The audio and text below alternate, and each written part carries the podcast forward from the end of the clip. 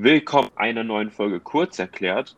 Heute mit einer neuen Folge und zwar einem Interview mit einem ganz besonderen Gast und zwar den Herrn Rudolf Mellinghoff, ein Rechtswissenschaftler, von dem uns Basti heute ein bisschen mehr erzählen will und an den wir heute einige Fragen richten möchten. Genau. Erstmal guten Tag, Professor Dr. Mellinghoff. Guten Tag, Herr Bauer. Sie können sich, wenn Sie möchten, mal ganz kurz vorstellen für die Zuhörerinnen, die Sie noch nicht kennen. Ja, ich war bis zu meiner Pensionierung im letzten Jahr Berufsrichter in verschiedenen Funktionen, äh, im Wesentlichen Finanzrichter. Äh, dann bin ich 1997 als Richter an den Bundesfinanzhof gewählt worden. Äh, 2001 äh, bin ich dann zum Richter des Bundesverfassungsgerichts gewählt worden und 2011 im äh, November habe ich dann das Amt des Präsidenten des Bundesfinanzhofs übernommen, das ich bis zum Ende meiner beruflichen Laufbahn ausgeübt habe. Und danach habe ich hier an der LMU ein Zentrum für Digitalisierung des Steuerrechts äh, gegründet. Dieses Zentrum wird getragen von verschiedenen Fakultäten, also der Betriebswirtschaftslehre, den, äh, der juristischen Fakultät und auch dem IFO-Institut. Und äh, außerdem bin ich wissenschaftlicher Direktor des Instituts Finanzen und Steuer, eines 70 Jahre alten, sehr renommierten Instituts. Und äh, jetzt ist noch eine neue Ära auf mich zugekommen. Ich bin in die Kommission des Deutschen Bundestages zur Reform des Bundestagswahlrechts und der Parlamentsarbeit gewählt worden. Ah ja, okay. Super. Also meine erste Frage wäre, weil als ich mir so Ihren Lebenslauf angeschaut habe, ist mir aufgefallen, dass Sie sehr, sehr viel mit Finanzen, Steuerrecht auch schon in jüngeren Jahren zu tun hatten und haben. Hm, meine Frage wäre, wie sind Sie denn auf diesen Themenbereich gekommen? Also was finden Sie daran so faszinierend? Also ich habe in Münster an der Westfälischen Wilhelms-Universität angefangen zu studieren und mhm. dann irgendwann im dritten, vierten Semester habe ich gedacht, ähm, vielleicht ist es mal sinnvoll, sich nach einer studentischen Hilfskraftstelle umzuschauen und bin damals durch die juristische Fakultät gewandert und landete dann am Lehrstuhl für Finanz- und Steuerrecht an der Westfälischen Wilhelms-Universität, damals geleitet von Paul Kirchhoff. Mhm. Äh, da bin ich zunächst studentische Hilfskraft äh, geworden und als Paul Kirchhoff dann ähm, nach 1980 nach Heidelberg ging, bin ich als wissenschaftlicher Mitarbeiter mitgegangen. Und von daher ist das im Grunde genommen eine kontinuierliche Beschäftigung mit dem Steuer- und dem Verfassungsrecht. Mhm. Sie haben auch gesagt, Sie waren öfter wissenschaftlicher Mitarbeiter. Können Sie das unseren Zuhörerinnen empfehlen, sowas mal zu machen? Was, was sind da Vorteile? Was, was macht man so als wissenschaftlicher Mitarbeiter? Ja, das kommt ja sehr auf die unterschiedlichen ähm, Funktionen an, die man wahrnimmt. Es gibt natürlich einmal die Möglichkeit, äh, dass man an der Universität wissenschaftlicher Mitarbeiter ist. Das sind meistens Stellen, äh, an denen man sich promoviert, wo man das vertiefte wissenschaftliche Arbeiten kennenlernt. Ähm, und die anderen wissenschaftlichen Mitarbeiterstellen, die ich hatte, waren dann äh, wissenschaftlicher Mitarbeiter beim Bundesverfassungsgericht von 1987 bis 1991 ähm, das ist schon eine Zeit, wo man dann doch einfach auch mal lernt, wie es an obersten Gerichtshöfen des Bundes und beim Bundesverfassungsgericht zugeht und welche Anforderungen dort gestellt werden. Mhm. Und wie würde man jetzt zum Beispiel als wissenschaftlicher Mitarbeiter an das Bundesverfassungsgericht kommen? Was gibt es da für Vorgaben? Also ich stelle mir jetzt vor, da sind wahrscheinlich sehr, sehr wenige Plätze. Da muss man wahrscheinlich wahrscheinlich auch notentechnisch besonders gut sein oder also wissen Sie was? so sagen, das hat sich doch ein wenig geändert. Ähm, mhm. Sie wissen ja, es gibt 16 äh, Verfassungsrichter und die hatten, als ich 1987 als Mitarbeiter ans Gericht kam, jeweils zwei wissenschaftliche Mitarbeiter. Aber die Arbeitsbelastung in Karlsruhe hat doch in einem äh, wirklich großen Maße zugenommen, sodass heute die Verfassungsrechter jeweils vier wissenschaftliche Mitarbeiter haben. Diese mhm. wissenschaftlichen Mitarbeiter sind ganz überwiegend äh, Richterinnen und Richter aus den Instanzgerichten, zumeist junge Richter zwischen 30 und 40 Jahre alt, alle mit ganz hervorragenden Noten und wenn man dort ähm, reüssiert, also wenn man dort auch zeigt, was man kann, äh, dann ist das so, dass das schon auch ein Sprungbrett für spätere äh, für das spätere berufliche Fortkommen sein kann. Sie müssen wissen, dass äh, über viele Jahre alle Präsidentinnen und Präsidenten der obersten Gerichtshöfe des Bundes frühere wissenschaftliche Mitarbeiter des Bundesverfassungsgerichts waren. Also als ich letztes Jahr da war, waren alle äh, Präsidenten, äh, kamen äh, sozusagen aus dieser Zeit heraus. Wir mhm. uns also noch aus der Mitarbeiterzeit. Mhm. Und wie sieht dann die Arbeit dort als, fangen wir jetzt mal an, mit wissenschaftlicher Mitarbeiter aus? Also bekommt man dann einfach Projekte, an denen man arbeitet, wo man dann forscht oder wie sieht die äh, Arbeit da aus? Also die, äh, Sie müssen ja wissen, das äh, Bundesverfassungsgericht ist ein Rechtsprechungsorgan, also man mhm. bearbeitet Fälle. Und häufig äh, wird immer gedacht, das sind nur die Entscheidungen, die großen Senatsentscheidungen, die in den grauen Bänden sind. Und man übersieht dabei, mhm. dass die eigentliche Arbeitsbelastung im Bundesverfassungsgericht die Kammersachen sind. Das heißt, äh, Verfassungsbeschwerden von Bürgerinnen und Bürgern, die von drei Richtern äh, entschieden werden. Und ähm, das sind ungefähr 6000, manchmal auch 6.500 schon gewesen. Mhm. Und diese werden ganz überwiegend von den wissenschaftlichen Mitarbeitern vorbereitet mit einem Votum, mit also Sachbericht und ähm, dann äh, Würdigung und ähm, dem Verfassungsrichter vorgelegt. Und daneben ist es natürlich so, dass ähm, je nachdem, in welchem Dezernat, bei welchem Verfassungsrichter man ist, auch die großen Senatsentscheidungen mit vorbereitet, dort also äh, zusammenarbeitet in einem Team und äh, die Voten mit entwirft. Äh, das ist dann eine Gemeinschaftsarbeit äh, bei diesen Voten, wobei das letzte Wort und den Feinschliff natürlich immer der Verfassungsrichter hat. Aber Sie müssen sich mhm. vorstellen, so ein Votum hat doch oft 100, 150, 200 Seiten. Ja. Äh, ist fast eine, eine wissenschaftliche Arbeit, wenn nicht mit einer Promotion zu vergleichen. Ähm, mhm. Und da lernt man natürlich einmal auch vertieft zu arbeiten und zum anderen ähm, auch, äh, wie das Bundesverfassungsgericht funktioniert.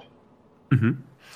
Dann kommen wir mal vom wissenschaftlichen Mitarbeiter zum Richter. Sie waren ja jetzt zehn Jahre Richter am Bundesverfassungsgericht. Meine Frage wäre als erstes mal, wie kommt man denn da überhaupt hin ans Bundesverfassungsgericht? Also bewirbt man sich da? Wird man da benannt? ja, also Sie müssen erstmal wissen, es waren elf Jahre, denn ich habe Anfang 2001 äh, angefangen und Ende 2000 ah, aufgehört. Normalerweise beträgt die Amtszeit zwölf Jahre einmalig. Man kann nicht wiedergewählt werden. Mhm. Ich bin etwas früher ausgeschieden, weil damals das Amt des Präsidenten am Bundesfinanzhof äh, frei geworden ist. Bewerben ähm, kann man sich eigentlich nicht. Ähm, es ist so, dass von den 16 äh, Verfassungsrichtern sechs äh, aus dem Kreis der obersten Gerichtshöfe des Bundes kommen und das Bundesjustizministerium fragt dann gelegentlich auch an, ob Bundesrichter Interesse haben, Richter am Bundesverfassungsgericht zu werden. Aber Sie müssen sehen, dass ähm, eigentlich die Wahl der Verfassungsrichter äh, in anderen Kreisen entschieden wird. Die Hälfte der Verfassungsrichter wird vom Bundesrat und die mhm. Hälfte vom Bundestag gewählt. Und ähm, da setzen sich natürlich Parlamentarier oder auch ähm, Ministerpräsidenten zusammen und überlegen, wer kommt für dieses Amt in Frage. Üblicherweise ist das dann eine Findungskommission, die aus äh, zwei Parlamentariern äh, besteht und äh, zwei Ministerpräsidenten besteht, die das teilweise auch auf die Leiter der Staatskanzlei übertragen und die eruieren erstmal das Feld, wer kommt überhaupt in Betracht. Mhm. Denn die Stellen am Bundesverfassungsgericht haben natürlich doch eine politische Bedeutung und äh, dort gibt es äh, gewisse Zuteilungsregelungen, die im Laufe der Zeit und nach Parteistärke sich geändert haben.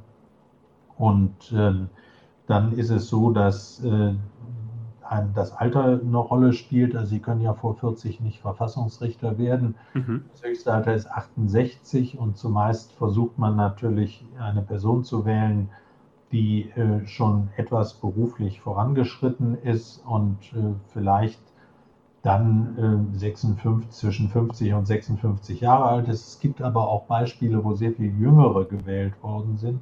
Herr Voskuhle mit 44, mhm. Paul Kirchhoff, Udo Di Fabio auch, glaube ich, in dem Alter. Ich bin mit 46 Jahren ans Bundesverfassungsgericht gewählt worden.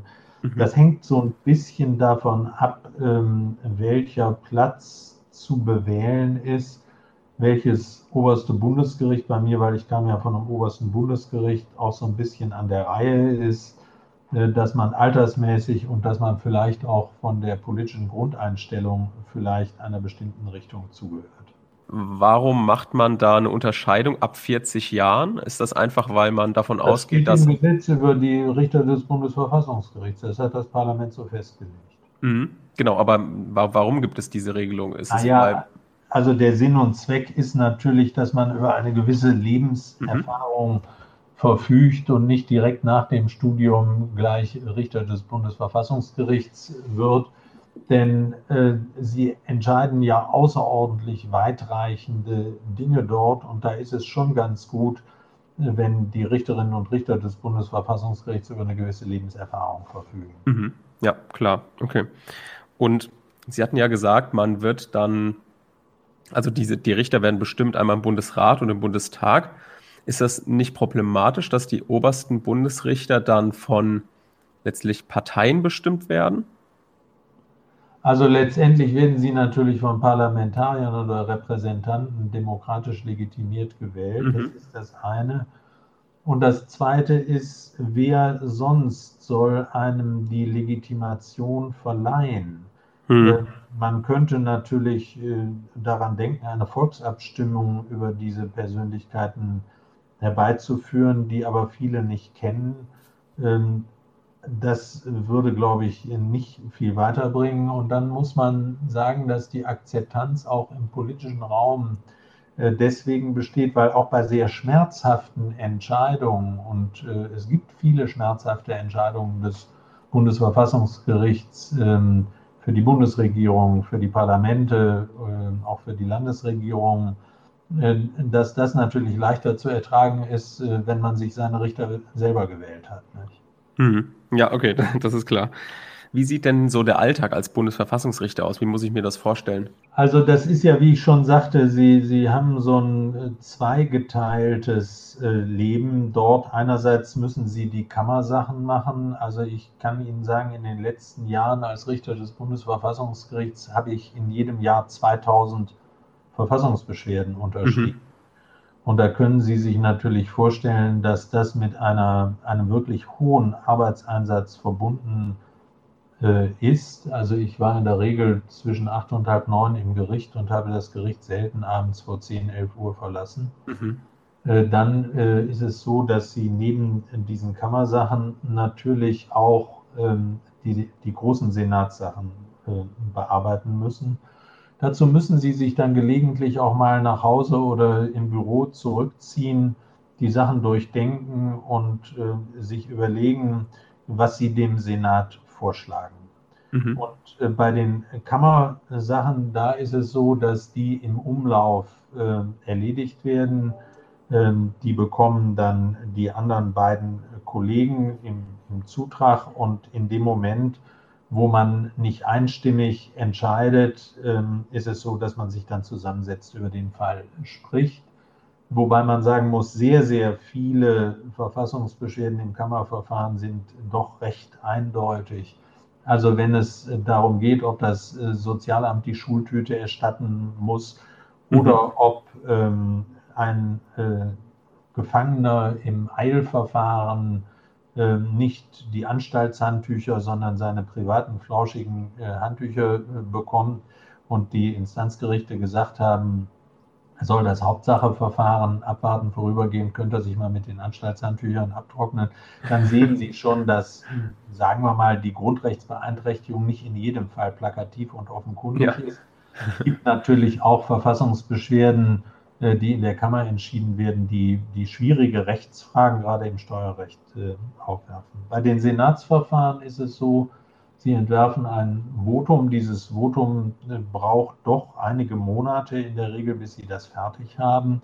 Und dann wird dieses Votum im Senat verteilt mit den ganzen Anlagen, also Literatur, Rechtsprechung und ähnliches zu diesem äh, Gebiet, äh, vor allen Dingen natürlich auch die Literatur. Und dann trifft sich der Senat zur Beratung. Die Sachen werden sehr intensiv beraten. Ähm, das ist eigentlich die Krönung eines Juristenlebens, wenn man das miterleben darf. Ja. Das war in meiner Zeit alle zwei Wochen von Dienstags, also 10 Uhr bis mittags 1, nachmittags von 5 bis abends 6 und dann Dienstag, Mittwoch, Donnerstag. Manchmal wird man auch früher fertig. Aber da wird dann sehr intensiv über diese Fragen äh, diskutiert, bis man dann zu einer Entscheidung kommt. Die meisten Entscheidungen fallen ohne mündliche Verhandlungen, weil sie ja Rechtsfragen sind. Äh, wenn dann eine mündliche Verhandlung äh, anberaumt wird, man sich dafür entschieden hat, dann wird die Verhandlungsgliederung im Senat besprochen, dann findet die mündliche Verhandlung äh, statt. Das wird gelegentlich im Fernsehen auch darüber berichtet. Mhm. Und dann anschließend wird halt entschieden von den acht Richterinnen und Richtern, wie der Fall äh, zu lösen ist, welche Entscheidung getroffen wird. Und dann äh, geht der Berichterstatter in sein Kämmerlein und macht einen Urteilsentwurf. Und dieser Urteilsentwurf wird wieder an alle äh, sieben Kolleginnen und Kollegen äh, verteilt und äh, die machen dann ihre sprachlichen Anregungen und Anmerkungen, manchmal auch inhaltliche. Und dann trifft man sich zur Leseberatung. Das ist so, müssen Sie sich vorstellen, als wenn 16 Deutschlehrer mit am Tisch sitzen. Da geht es also wirklich sehr um einzelne Formulierungen und äh, einzelne ähm, Ausformulierungen, die dort getroffen werden. Und danach wird das dann äh, verkündet, dieses Urteil. Mhm. Haben Sie noch ein Urteil besonders im Kopf oder mehrere, die besonders, weiß nicht, besonders bedeutend für Sie waren oder besonders schwierig zu entscheiden waren, die Ihnen jetzt noch sofort im Kopf sind? Also wollen wir mal so sagen, ich habe natürlich in den elf Jahren wirkt man an, an vielen bedeutenden Entscheidungen mit, ob das die Bundestagsauflösung ist, ob die Nebeneinkünfte von Bundestagsabgeordneten ist, ob das die Wahlcomputer sind, ähm, also ob das lebenslange Freiheitsstrafe ist, ob das Lissabon-Urteil ist. Also ich könnte Ihnen eine ganze Reihe von Entscheidungen sagen, an denen man mitwirkt. Ich glaube, es gibt so einige Bereiche, die besonders, sagen wir mal, virulent sind und den Nerv eines Senats besonders treffen und man auch mhm. besonders intensiv berät. Das ist äh, einmal natürlich, wenn es um die persönliche Freiheit und die Ehre und Würde eines Menschen geht. Und äh, das ist zum anderen äh, die Religionsfreiheit, aber auch die Versammlungsfreiheit. Mhm. Jetzt haben wir uns im Vorhinein ja auch mal Ihre, Ihre Zeit am Bundesverfassungsgericht angeschaut und welche Verfahren Sie da gemacht haben. Und eins, was mir ins Auge gesprungen ist, und dann wollte ich einfach mal vielleicht noch mal ein bisschen was von Ihrer äh, Einschätzung dazu wissen, ist das Thema der Liechtensteiner Steuer-CD.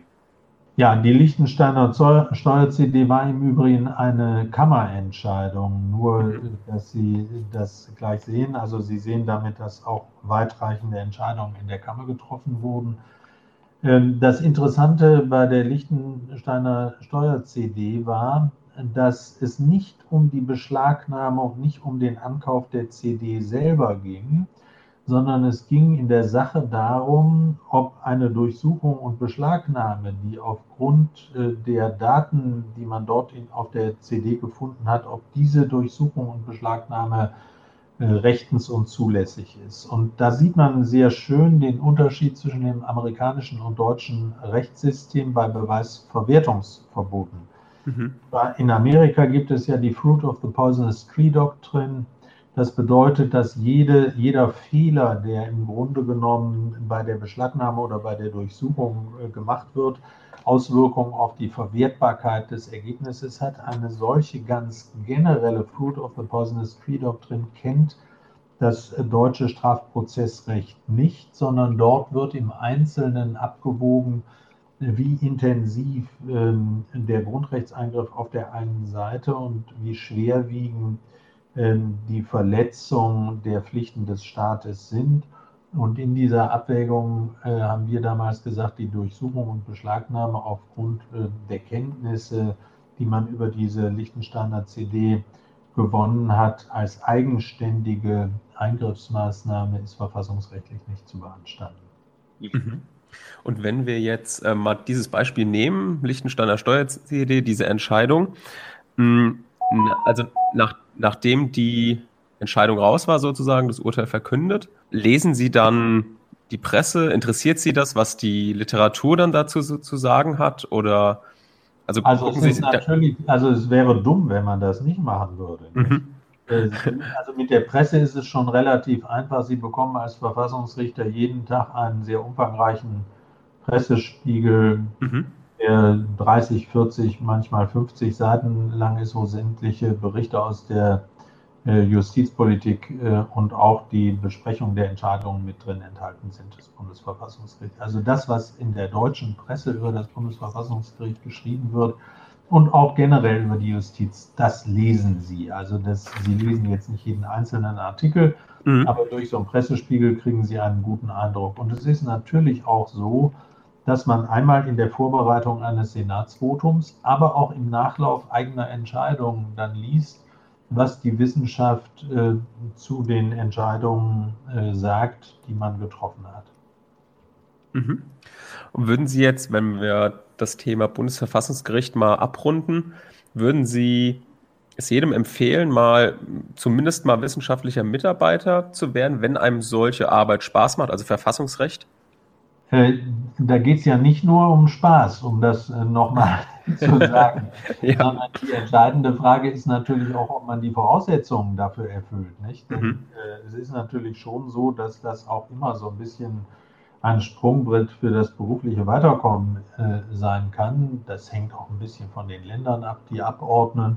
Und das ist eine Erweiterung des Horizonts, die ich eigentlich jedem empfehlen kann. Mhm. Okay. Dann kommen wir mal vom Bundesverfassungsgericht zum Bundesfinanzhof. Was war denn oder was würden Sie sagen, was da die Unterschiede sind? Natürlich gibt es da viele Unterschiede, aber so die prägnantesten. Also Sie müssen, äh, glaube ich, zwei äh, Tätigkeiten an einem solchen obersten Bundesgericht unterscheiden. Die eine als einfacher Richter und die andere als Präsident. Mhm. Ähm, als Richter ist es so, dass Sie einem Senat äh, zugewiesen sind, der sich spezialisiert auf ein ganz bestimmtes Teilrechtsgebiet. Also in diesem Fall war ich äh, Mitglied des Senats. Der hat unter anderem zum Beispiel die Rechtsprechung zur Vermietung und Verpachtung. Und da wird einfach erwartet, und das ist auch erforderlich, dass man die gesamte Rechtsprechung in diesem Gebiet aus dem FF kennt. Also dass man da wirklich absolut sattelfest ist und ich habe so ein bisschen lakonisch immer gesagt, wenn Sie an einem obersten Bundesgericht Recht sprechen, dann ist das so wie in einem Schrebergarten. Jeder ja. kennt alle Pflanzen und alle äh, Furchen und alles und Sie haben so eine kleine Ecke und die ziehen Sie vielleicht ein bisschen links und ein bisschen rechts und machen, beackern also diesen Garten, äh, sagen wir mal, der Vermietung äh, der, und Verpachtung der, der Einkünfte in diesem Gebiet. Und wie bei allen Gerichten hat man eine gewisse Rechtsprechungskontinuität. Das dient auch der Rechtssicherheit. Mhm. Und da sind sie einfach fit und äh, entscheiden mit vier anderen Kollegen auf sehr, sehr hohem Niveau ähm, über äh, steuerrechtliche Fragestellungen. Mhm. Die Tätigkeit als Präsident unterscheidet sich davon doch wesentlich. Sie haben natürlich einmal den Vorsitz eines Fachsenats. Ähm, mhm. Das äh, ist sicherlich ein Teil der Tätigkeit. Aber äh, die entscheidende Tätigkeit als Präsident ist natürlich auch einmal, dass Sie nach außen die Gerichtsbarkeit ähm, repräsentieren. Sie sind mhm. ja der oberste Repräsentant einer ganzen Gerichtsbarkeit, so wie die Präsidentin des Bundesgerichtshofs die Zivil- und Strafgerichtsbarkeit repräsentiert, wie die Präsidentin des Bundesarbeitsgerichts die Arbeitsgerichtsbarkeit repräsentiert, machen Sie das natürlich auch, indem Sie äh, auf Fachveranstaltungen sind, indem Sie äh, Grußworte sprechen, indem Sie auch Gespräche führen. Und das Zweite ist natürlich, Sie sind Leiter der Verwaltung dieses Gerichts. Mhm. Und auch diese Verwaltungstätigkeit erfordert viele Entscheidungen. Das meinen viele gar nicht, dass da viel zu tun ist. Aber das sind doch sehr, sehr viele auch zum Beispiel bei der Einführung des elektronischen Rechtsverkehrs oder als wir jetzt die Covid-Pandemie hatten, wie dort damit umzugehen ist, welche Maßnahmen ergriffen werden und ähnliches. Letztendlich entscheidet das alles der Präsident eines solchen obersten Bundesgerichts. Mhm. Und daneben sind sie natürlich juristisch tätig und sitzen einem Senat vor, möglichst einem Senat, den sie schon lange kennen, damit sie den auch gut führen können. Mhm. Jetzt hatte ich, als ich äh, gehört habe, wir sprechen mit dem Präsidenten des Bundesfinanzhofs, eine Frage, beziehungsweise ich höre immer wieder eine Aussage und ich dachte, vielleicht können Sie das besser einschätzen und sagen, was, ob das Quatsch ist oder ob das so ist. Und zwar liest man immer wieder, gerade von gerade online von Leuten, die vielleicht mal mehr Steuern zahlen, dass in Deutschland so viele Steuern verschwendet werden. Und äh, ich muss sagen, ich selber, ich, ich vermag das gar nicht einzuschätzen und ich bin auch irgendwie, ich, ich sag mal, als äh, hier geborener Typ habe ich halt alle Vorteile gehabt von unserem, von unserem Steuersystem, von unserem Sozialsystem. Was können Sie denn auf so eine Aussage erwidern? Also das ist ganz einfach. Ein Steuerrechtler oder auch ein, ein äh, Richter eines obersten Steuergerichts, der hat mit der Steuererhebung zu tun, aber nicht mit der Steuerverwendung. Mhm. Und äh, wir haben aus guten Gründen auch äh, in Deutschland das, äh, und das ist in vielen Ländern so, das sogenannte Non-Affektationsprinzip. Mhm. Das heißt, das Parlament entscheidet über die Ausgaben. Und da gehört das auch hin. Und die Institution, die die Ausgaben kontrolliert und äh, dort natürlich auch nicht die politische Schwerpunktsetzung, sondern prüft, ob Steuern verschwendet werden beim Ausgeben, das ist der Bundesrechnungshof. Ähm, sodass da eine klare Aufgabenteilung ist. Ähm, beim Bundesfinanzhof wird nur darüber entschieden, ob Steuern zu Recht erhoben werden. Mhm. Okay, dann kommen wir mal zur juristischen Ausbildung. Da wollen wir natürlich von Ihnen auf jeden Fall ein paar Tipps haben, weil unsere Zuhörerinnen, die sind da immer ganz hinterher, vor allem wenn es ums erste und ums zweite Examen geht. Wenn Sie sich jetzt an Ihr erstes Examen zurückerinnern, was würden Sie jetzt vielleicht auch aus Sicht aus, äh, aus der heutigen Sicht für Tipps geben? Also wie sollte man sich aufs Examen vorbereiten? Vielleicht erstmal hm, die Frage, sollte man ein bezahltes Repetitorium besuchen oder sollte man es ohne Repetitorium versuchen?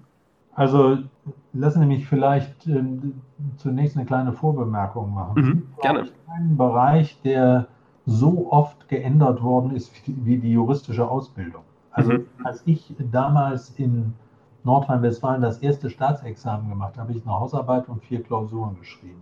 Mhm. Eine im Strafrecht, eine im Öffentlichrecht, eine im Zivilrecht, eine im Schwerpunkt.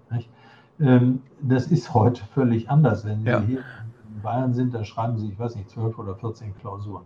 Mhm. Und äh, wenn man ein erfolgreiches Examen ablegen will, muss man natürlich auch so ein bisschen sich auf dieses System einlassen und überlegen, äh, was ist. Das heißt, bei einem reinen Klausurexamen, da gibt es nur eins, üben, üben, üben, Klausur schreiben, üben. Nicht?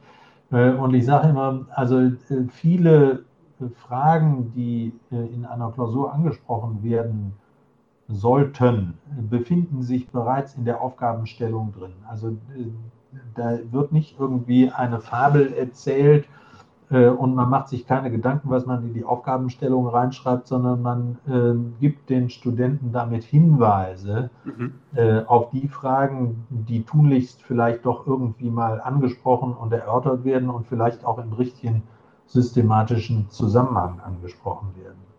Ob man nun zu einem bezahlten Repetitor geht oder nicht, äh, das ist so ein bisschen Geschmacksfrage. Ich habe das nie gemacht Mhm. Nun gab es in Münster einen Examenskurs. Dieser Examenskurs ging über ein Jahr äh, von morgens acht bis mittags elf, immer dreistündig äh, und hat das gesamte Examensspektrum abgebildet, mhm.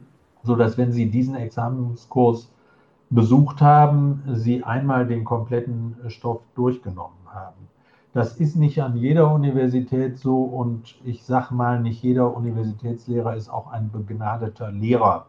Äh, und von daher ähm, fühlen sich viele sicherer, wenn sie äh, ein bezahltes Repetitorium wahrnehmen. Mhm. Äh, da ich das selber nie gemacht habe, kann ich dann natürlich relativ wenig zu sagen und es hat mir nicht geschadet. Also wenn man fleißig ist und ähm, vielleicht äh, auch sich mit einer studentischen Hilfskraftstelle mal innerhalb der Nähe eines Hochschullehrers und des juristischen Arbeitens auch praktisch tummelt, dann könnte es durchaus sein, dass man das gut auch ohne schafft. Mhm. Und wie ich da jetzt schon rausgehört habe, würden Sie sagen, auch der Fokus sollte definitiv auf der Falllösung liegen und nicht auf stupidem Auswendiglernen. Naja, das ist ja heute, ja, stupides Auswendiglernen, da werden Sie kein guter Jurist. Ja. Ja. Das ist genauso, wie Sie kein guter Mathematiker äh, werden, wenn Sie einfach nur Berechnungen durchführen können. Mhm. Wie allen Berufen äh, gehört nachher eine gute Portion Kreativität dazu, ob Sie nachher zu der Creme der kleinen Spitze der ganz herausragenden äh, Juristen gehören oder nicht. Das sture Auswendiglernen, Fallschemata abklappern und ähnliches, mhm. das führt dazu, dass man mit äh, Fleiß sicherlich ein befriedigendes Examen, vielleicht sogar auch mit Glück ein vollbefriedigendes machen kann. Aber wenn man dann wirklich in die hohen Regionen vorstoßen will, dann äh, ist doch mehr gefordert als reines Auswendiglernen. Mhm. Da muss man einfach auch verstanden haben, um was es geht. Mhm.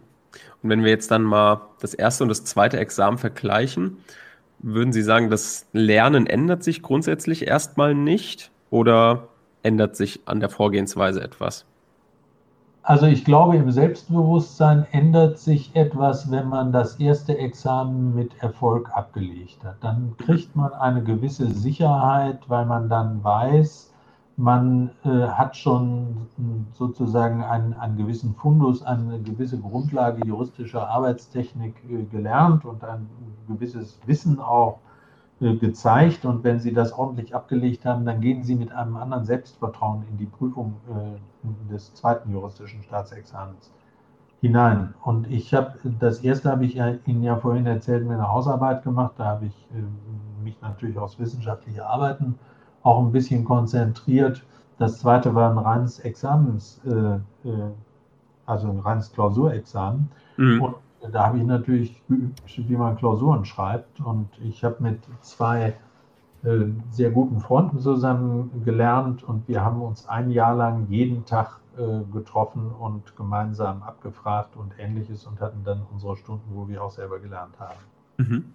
Hat sich dann schon im ersten Examen zum Beispiel oder beim zweiten rausgestellt, dass Sie so eine Affinität für Finanzen und Steuerrecht haben?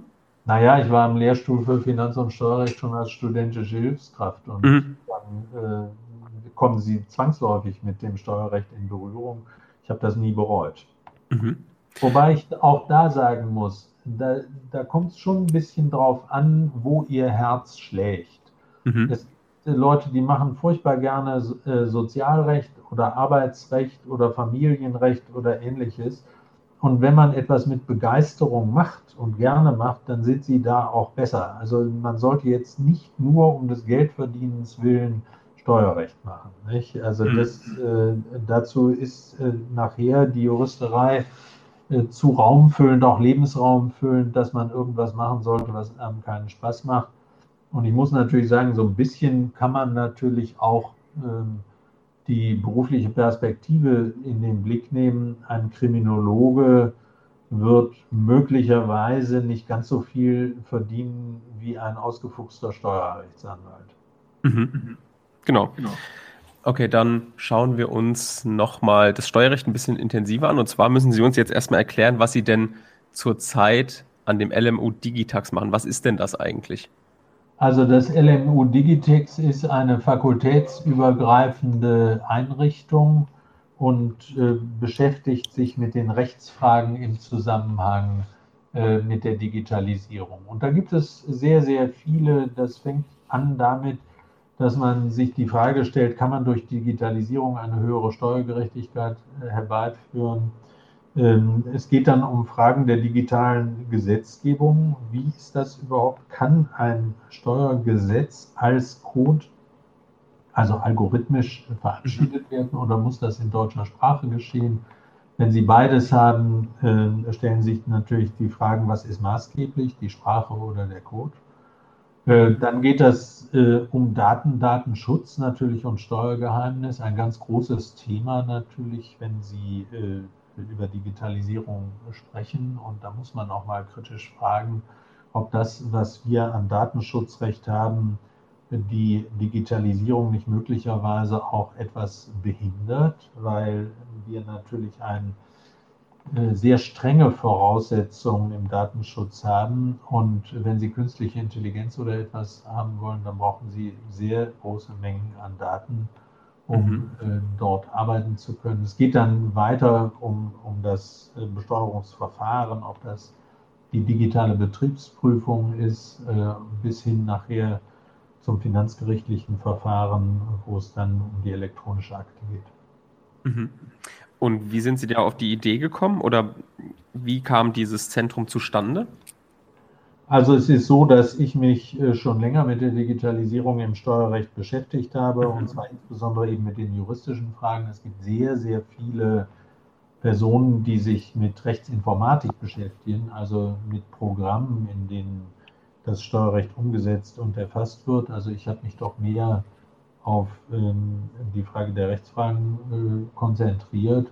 Und dann ist das ähm, in Gesprächen mit der Universitätsleitung, der juristischen, der betriebswirtschaftlichen äh, Fakultät und, und so ist der Gedanke entstanden. Und äh, dann hat äh, die LMU das im Rahmen der Exzellenzinitiative gefördert. Mhm. Und was würden Sie sagen, was die Digitalisierung generell jetzt in unserem Zeitalter für eine Rolle spielt? Das, man sieht ja schon daran, dass Sie so ein Projekt oder dieses Zentrum leiten, dass das auf jeden Fall eine, einen großen Stellenwert hat. Aber wie groß ist dieser Stellenwert? Also ich glaube, man darf das äh, gar nicht unterschätzen. Wir werden äh, gerade im Recht und zwar nicht nur im Steuerrecht, da insbesondere, weil Steuerrecht natürlich Recht mit Zahlen ist, äh, werden wir eine große Veränderung haben äh, durch die Digitalisierung. Sie werden Smart Contracts haben. Äh, Sie sehen ja heute schon in Flightride und ähnlichen Portalen, dass einfache Rechtsfragen digital angeboten und gelöst werden. Die ganzen VW-Schadenersatzklagen werden von einer Kanzlei mithilfe der, des Legal Tech bearbeitet. Also mhm. ich glaube, wir stehen da am Anfang einer ziemlich umfassenden und sehr großen äh, Bewegungen und, und, Veränderungen der juristischen Tätigkeit. Mhm, okay. Gut.